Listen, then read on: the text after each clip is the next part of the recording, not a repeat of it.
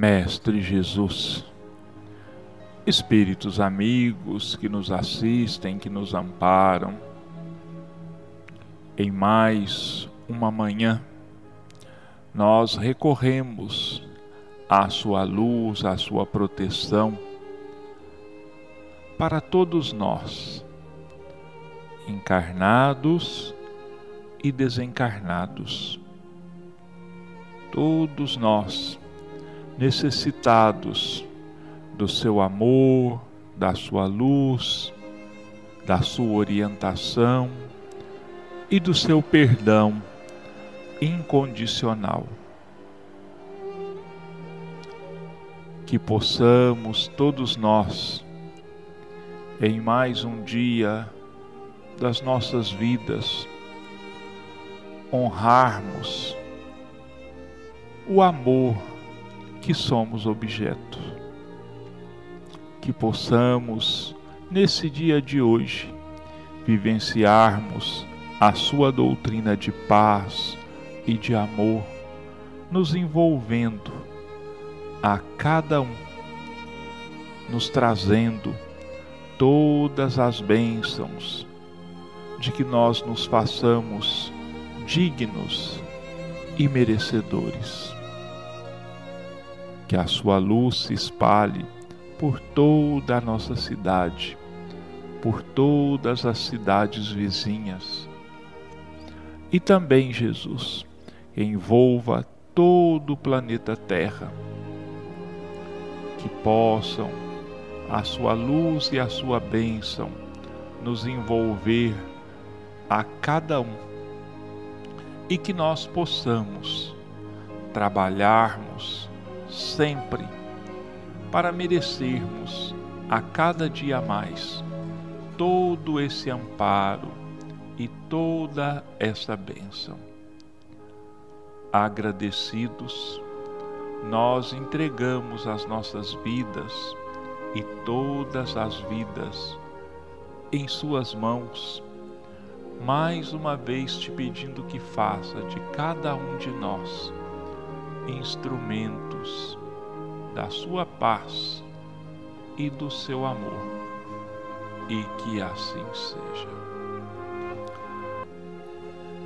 Ainda referente ao capítulo 5, Bem-aventurados os aflitos, nós temos aqui no item 27 da Instruções dos Espíritos é uma pergunta que se fez aos espíritos e que foi respondida pelo espírito Bernardin em uma mensagem dada em Bordeaux, uma das grandes cidades da França, em 1863. A questão é a seguinte: deve-se pôr termo às provas do próximo quando se pode ou devemos, por respeito aos desígnios de Deus, deixá-las seguir o seu curso? Então, perguntou-se aos espíritos, é, se nós podemos pôr fim às provas do próximo ou se a gente deixa que elas continuem como é, um desígnio de Deus nos quais nós não podemos nem devemos interferir. Então, Bernardin, espírito protetor, respondeu ao questionamento. Já vos dissemos e repetimos muitas vezes que estáis na terra de expiação para completar as vossas provas, e que tudo o que vos acontece é consequência de vossas existências anteriores, as parcelas da dívida que tendes a pagar. Mas este pensamento provoca em certas pessoas reflexões que devem ser afastadas porque podem ter funestas consequências. Pensam alguns que, uma vez que se está na terra para espiar, é necessário que as provas sigam seu curso. Há outros que chegam a pensar que não somente devemos evitar de atenuá-las, mas também devemos contribuir para torná-las mais proveitosas, agravando-as. É um grande erro. Sim, vossas provas devem seguir o curso que Deus lhes traçou. Mas acaso conheceis esse curso? Sabeis até que ponto elas devem ir, e se vosso Pai misericordioso não dizer ao sofrimento ou daquele deste ou daquele irmão, não irás além disto? Sabeis se a providência não vos escolheu, não como instrumento de suplício para agravar o sofrimento do culpado, mas como bálsamo consolador que deve cicatrizar as chagas abertas pela sua justiça? Não digais, portanto, ao verdes um irmão ferido, é a justiça de Deus e é necessário que siga o seu curso.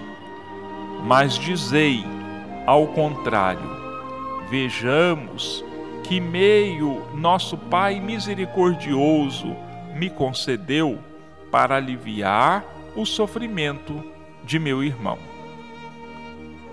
Vejamos se o meu conforto moral, meu amparo material, meus conselhos poderão ajudá-lo a transpor esta prova com mais força, paciência e resignação. Vejamos mesmo se Deus não me pôs nas mãos os meios de fazer cessar este sofrimento. Se não me deu como prova também, ou talvez como expiação, o poder de cortar o mal e substituí-lo pela bênção da paz. Auxiliai-vos sempre, pois, em vossas provas mútuas, e jamais vos encareis como instrumento de tortura. Esse pensamento deve revoltar todo homem de bom coração, sobretudo os espíritas. Porque o espírita, mais que qualquer outro, deve compreender a extensão infinita da bondade de Deus. O espírita deve pensar que sua vida inteira tem de ser um ato de amor e de abnegação, e que por mais que faça para contrariar as decisões do Senhor, sua justiça seguirá o seu curso. Ele pode, pois, sem medo, fazer todos os esforços para aliviar o amargor da expiação, porque somente Deus pode cortá-la ou prolongá-la segundo o que julgar a respeito. Não seria excessivo orgulho da parte do homem julgar-se com o direito de revolver, por assim dizer, a arma na ferida? De aumentar a dose de veneno para aquele que sofre sob o pretexto de que esta é a sua expiação? Oh, considerai-vos sempre como um instrumento escolhido para fazê-la cessar Resumamos assim: estáis todos na terra para espiar, mas todos, sem exceção, deveis fazer todos os esforços para aliviar a expiação de vossos irmãos, segundo a lei de amor e caridade.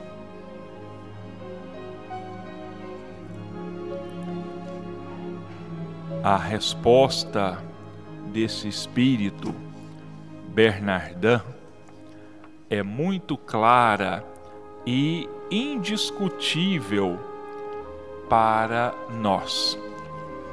Devemos aumentar as provas, as dores dos nossos irmãos que seguem conosco?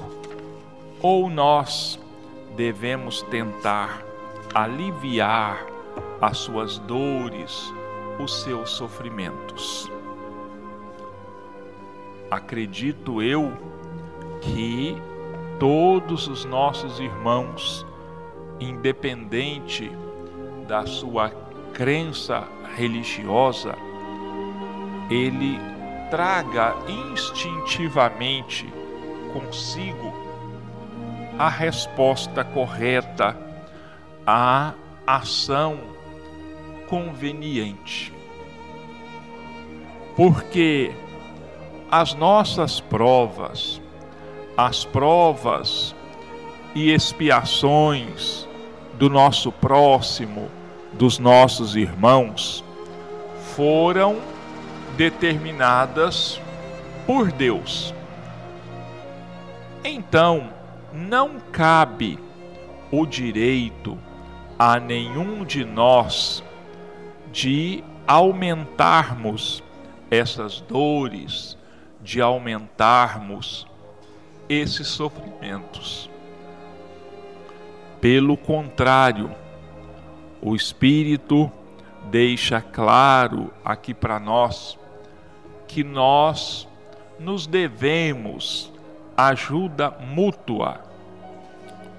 Nós devemos trabalhar, nós precisamos contribuir uns com os outros para que as suas provas possam ser aliviadas, para que elas possam diminuir tanto quanto seja possível. Ele ainda usa uma figura bem forte quando ele diz que nós não temos o direito de revolvermos o punhal na ferida. Quer dizer, nós não podemos de maneira alguma trabalhar para aumentar as dores dos nossos irmãos. Olha, quando nós nos dispomos a aliviar as dores do próximo, quando nós voltamos a nossa atenção para os problemas e os sofrimentos do outro, com a disponibilidade, com a vontade de auxiliar para que essas dores diminuam, automaticamente, como se fosse por milagre, nós nos esquecemos das nossas próprias dores, das nossas próprias dificuldades.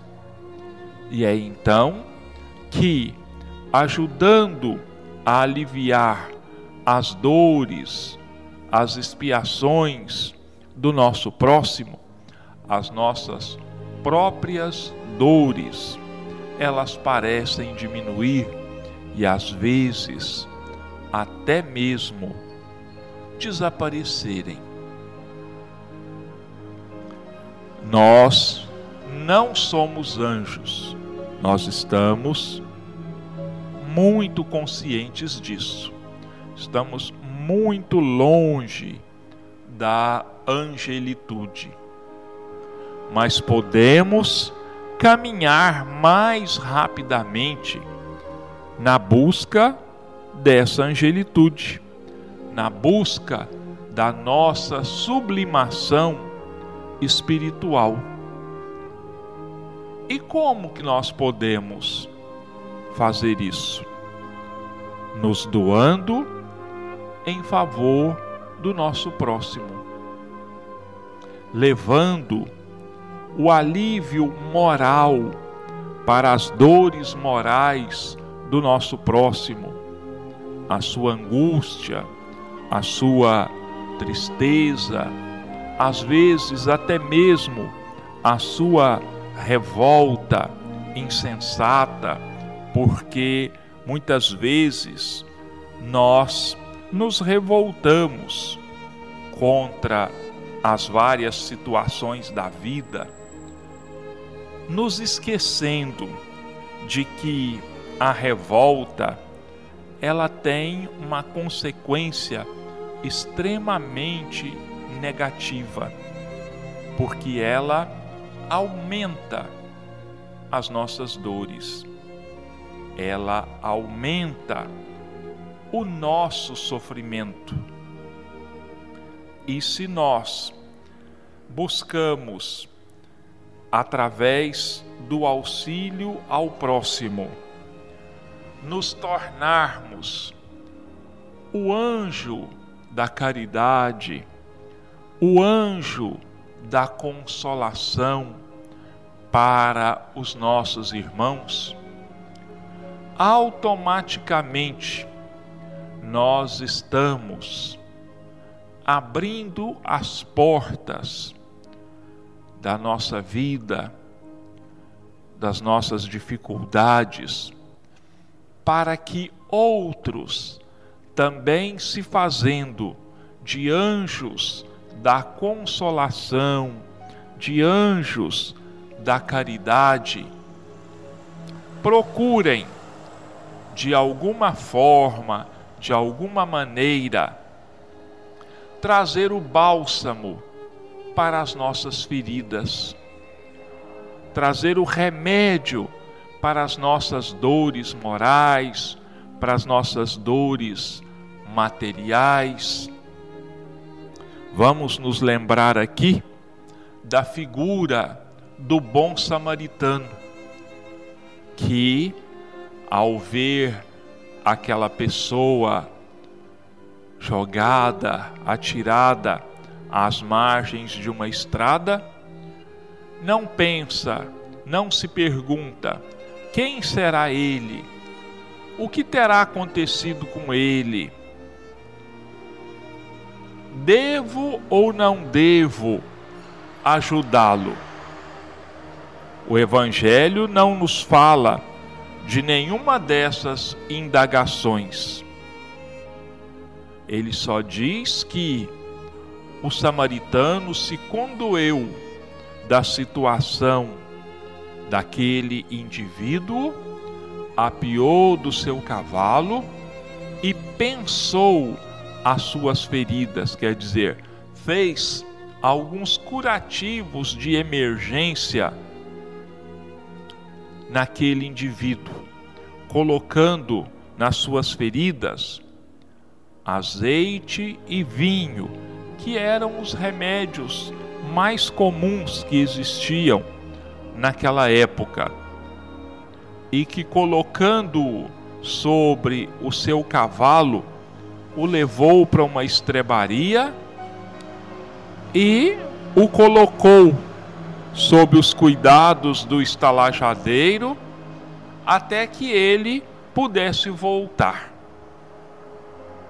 O Evangelho não nos fala de nenhum diálogo íntimo daquele samaritano, nenhum diálogo consigo mesmo e nenhum diálogo com aquele indivíduo.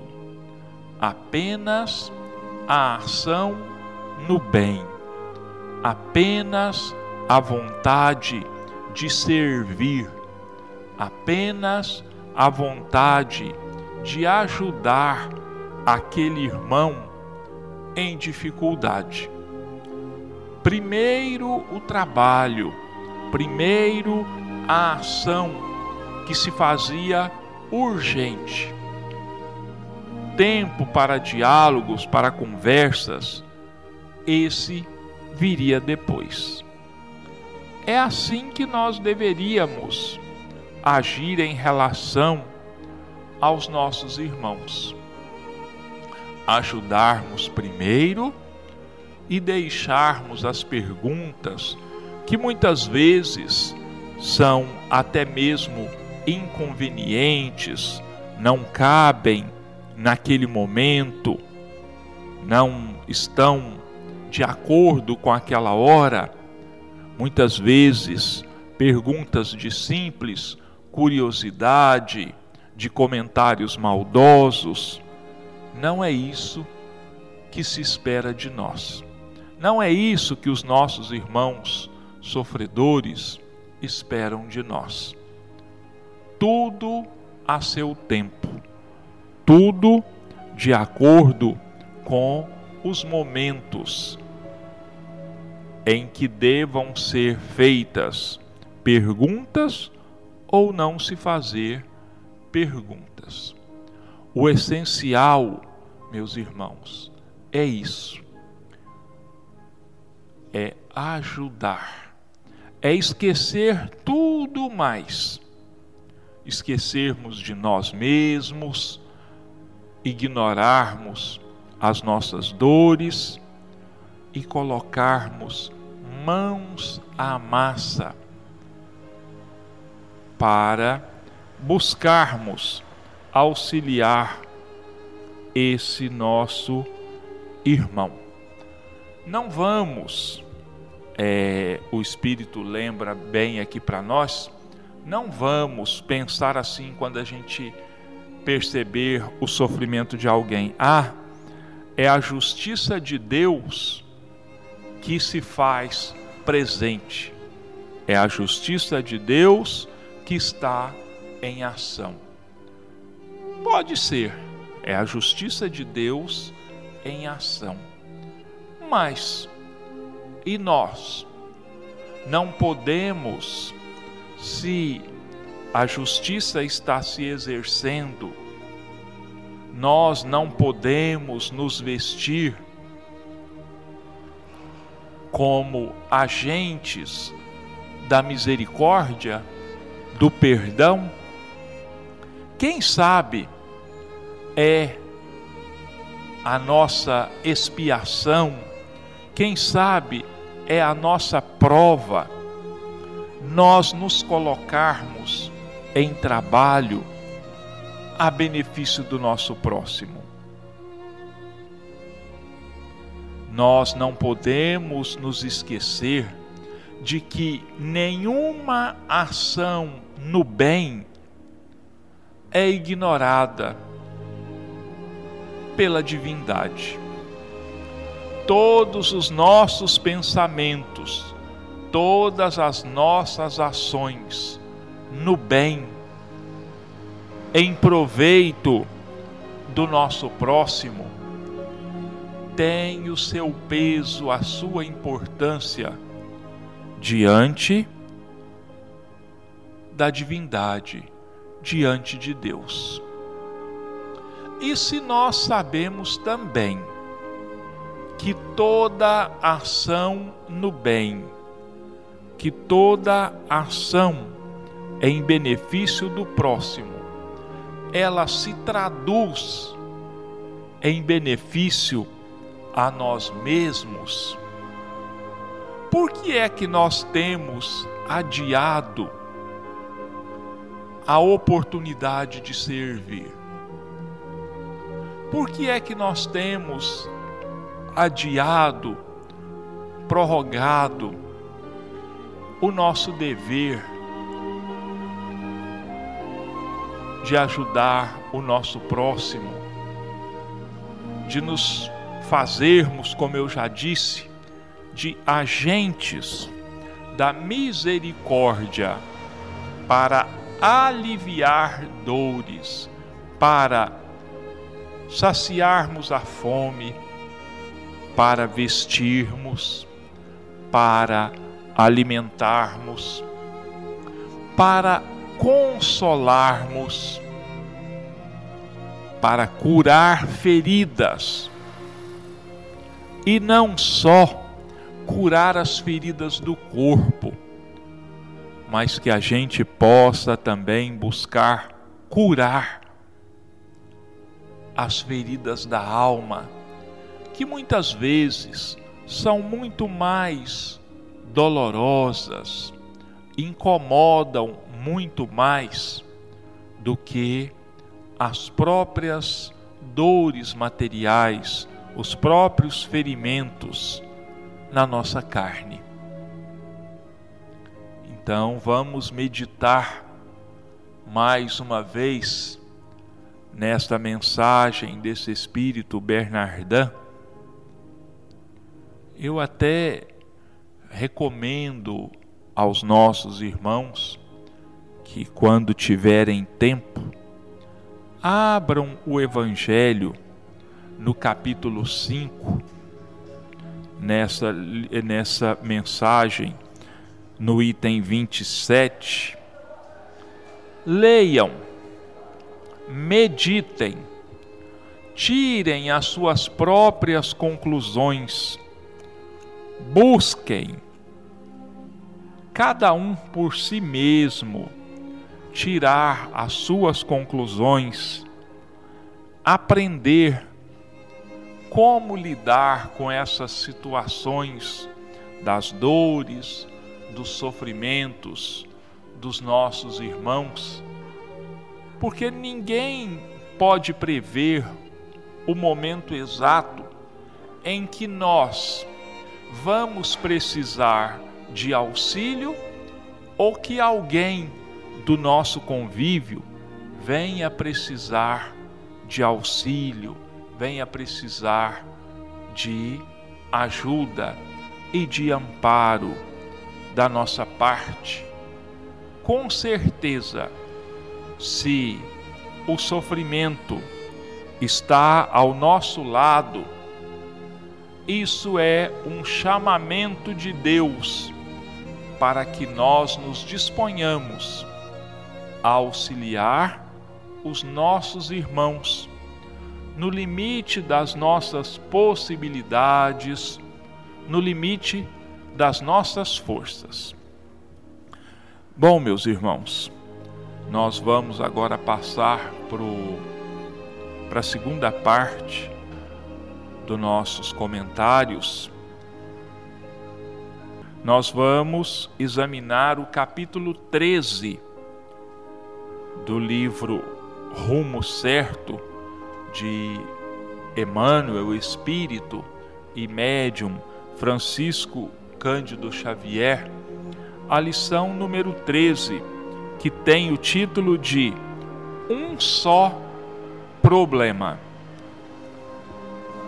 Quando a ilusão nos colhe o espírito, impelindo-nos para amargosos desenganos, evidentemente não nos é lícito lançar a responsabilidade integral do fracasso de nossa expectativa sobre os outros, já que, no fundo, somos nós mesmos que nos deixamos embair pela nossa própria superestimação acerca de criaturas e circunstâncias. Se a tentação nos apanha desprevenido, sacudindo-nos em rajadas de aflição, depois de atirar-nos a despenhadeiros de remorso, não nos será possível atribuir a outrem a culpa dos pesares que nos desajustam as províncias da alma, e sim em nós, que não vigiamos suficientemente a tranquilidade de consciência. Por trás do sofrimento a que se nos originar do orgulho ferido, está simplesmente a paixão pelas aparências a que ainda se nos afeiçoa o sentimento de superioridade ilusória. Ante as nossas queixas em torno da ingratidão, na essência existe a incompreensão que, por enquanto, nos assinala o modo de ser, a exigir dos companheiros de experiência devoções e atitudes para as quais não se mostram ainda amadurecidos ou indicados. Empenhados ao azedume da crítica, debitamos semelhante perturbação tão somente a nós pela nossa incapacidade de avaliação do esforço alheio. E sempre que tenhamos de alegar, enquanto na terra, provas e inibições, obstáculos e lutas que por vezes começam para nós do berço físico, o montante desses impedimentos é a carga de sombra que trazemos em nós por injunções da contabilidade divina, transportada de existência para existência, assim como determinada conta é transferida de livro para livro na contabilidade do mundo, conforme os débitos que assumimos. À vista disso, encontramos conosco um só problema fundamental: nós em nós mesmos. Aprendamos a conhecer-nos e conheceremos os outros. Retifiquemos a nossa vida por dentro de nós e a vida por fora se nos revelará sempre por maravilha de Deus.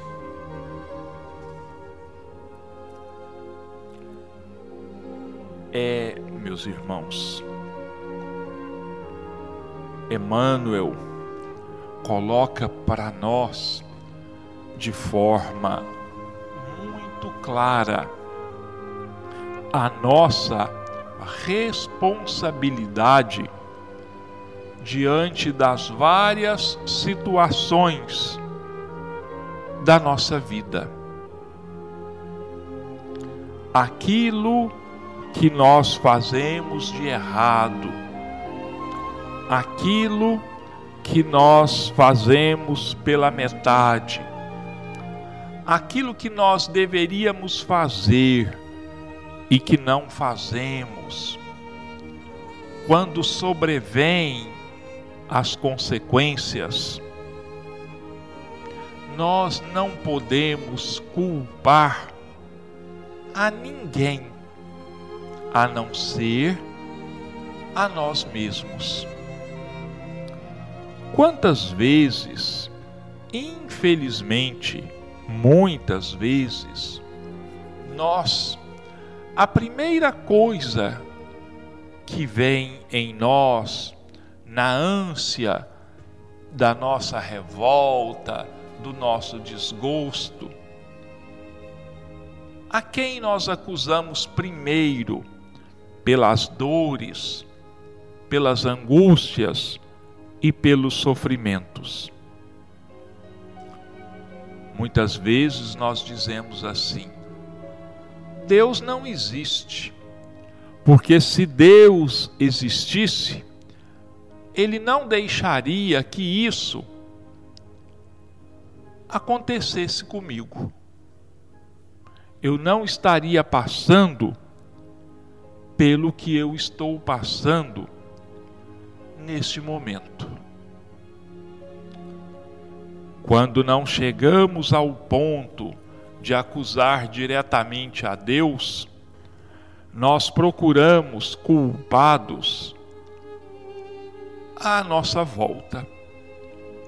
Se não são as pessoas, são as circunstâncias. Mas nós nos esquecemos de uma coisa muito importante.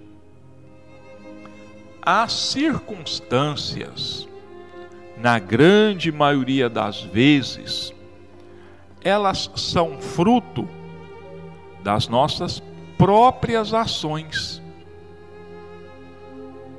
Nós é que criamos as situações. Talvez a reação não venha imediatamente, porque nós também recebemos, vamos dizer assim, uma oportunidade de nos modificarmos, de nos transformarmos e de corrigirmos e de refazermos de maneira correta aquilo que nós fazemos, que nós fizemos de forma equivocada.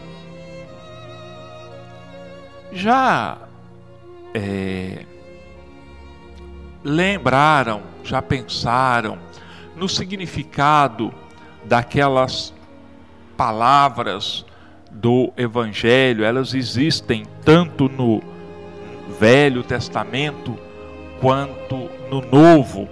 A simbologia da taça das iniquidades, quando se diz assim que Deus mediu as suas ações e a taça das suas iniquidades transbordou. Quer dizer, você desperdiçou todas as ocasiões, todas as chances que você tinha de mudar, de se renovar, de se transformar, foram desperdiçadas. Quando eu digo você, eu estou dizendo, quero dizer, é na verdade, é nós. A nossa taça da iniquidade, ela transbordou. Ela está cheia, ela não cabe mais uma gota. Então é preciso que se esvazie aquela taça para que ela volte a se encher. Quem sabe agora com água limpa. Quem sabe agora com boas ações. Quem sabe agora com ações positivas no bem. É muito importante que a gente se lembre disso.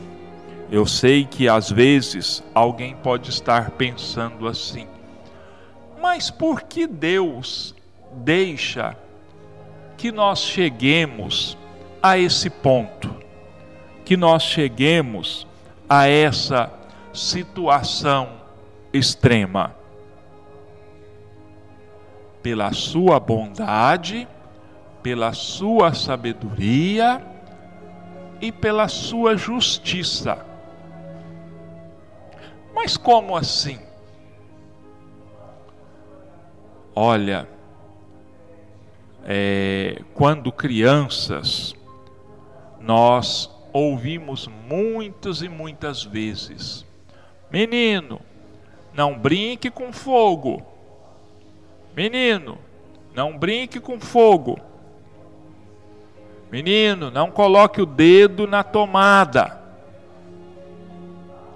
Mas, por mais avisados que nós sejamos, nós ainda deixamos nos levar pelas inconsequências e colocamos a mão no fogo, colocamos o dedo na tomada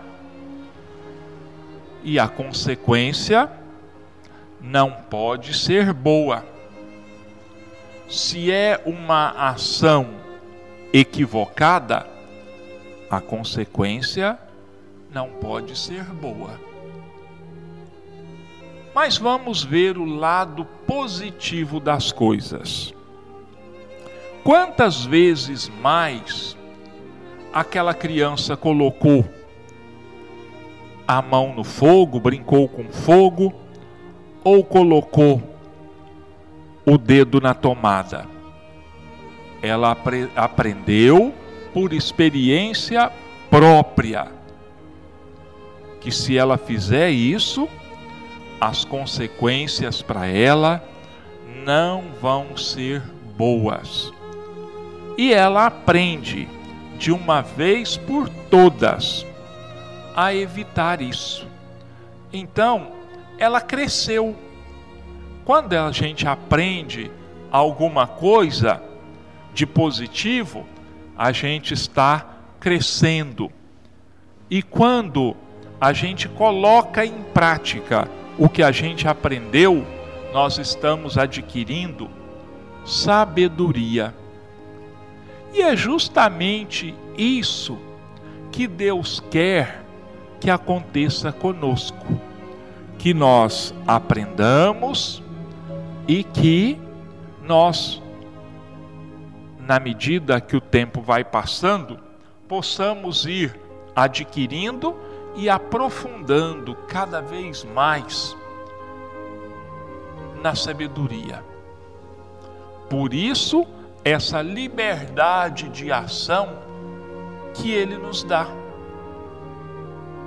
Porque muitas vezes, só com advertências, nós não levamos em conta as advertências, nós não escutamos os avisos, nem os dos pais, nem dos amigos, nem dos educadores, e muito menos as advertências da própria vida, que nos adverte em todos os momentos.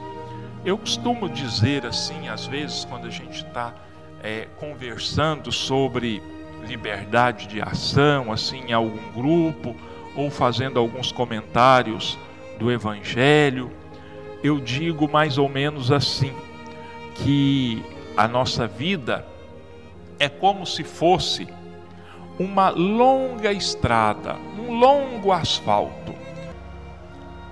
Quantas e quantas placas de aviso, de advertência existem ao longo dessa estrada, nos prevenindo nos avisando, nos passando um recado.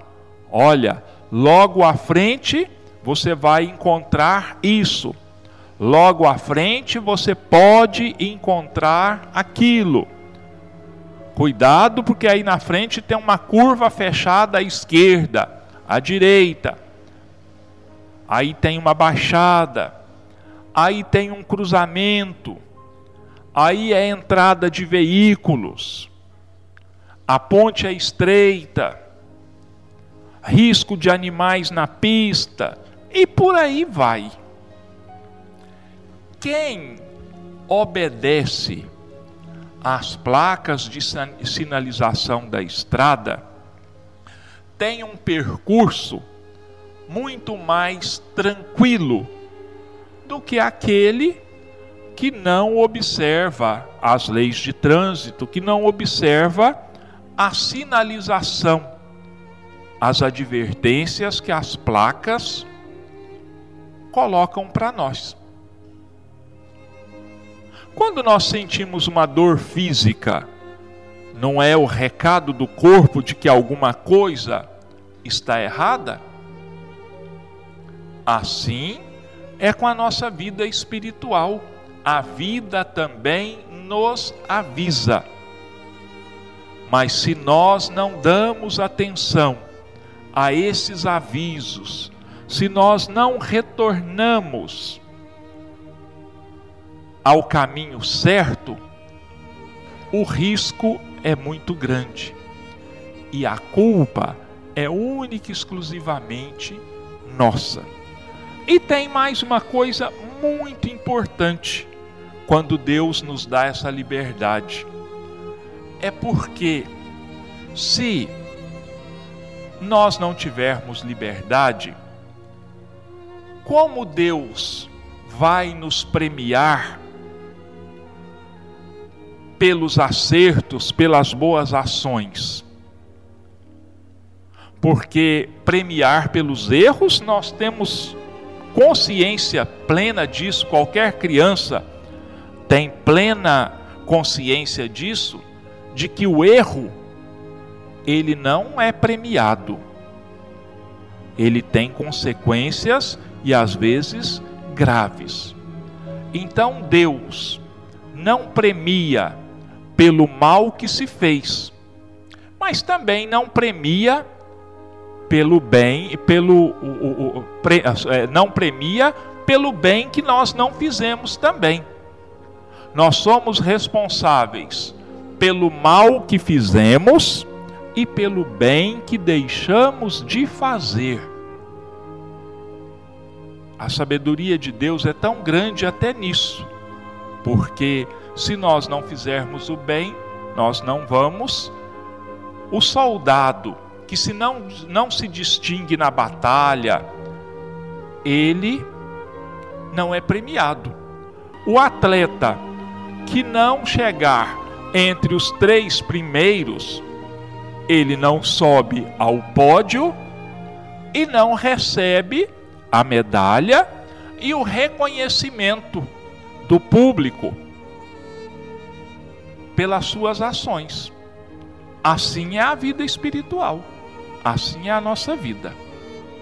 Mas, meus irmãos, nosso tempo já se esgotou, nós vamos encerrar o nosso, a nossa participação de hoje agradecendo a Deus, a Jesus, a espiritualidade amiga, agradecendo aos nossos irmãos ouvintes, mais uma vez agradecendo a todos pela boa acolhida do nosso programa, pelos comentários positivos, pelo incentivo que nós temos, que tem chegado até nós nós agradecemos a todos pela compreensão, pela boa vontade para conosco.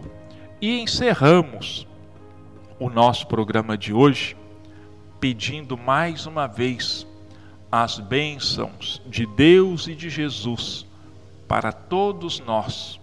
Uma semana cheia de paz, cheia de harmonia. E nós então agradecemos assim Pai nosso que estás nos céus, santificado seja o teu nome, venha a nós o teu reino, seja feita a tua vontade, assim na terra como nos céus. O pão nosso de cada dia dá-nos hoje, Senhor perdoa-nos as nossas ofensas, assim como nós perdoamos a todos aqueles que nos tenham ofendido, e não nos deixa entregues às tentações, mas livra-nos de todo o mal, e que assim seja.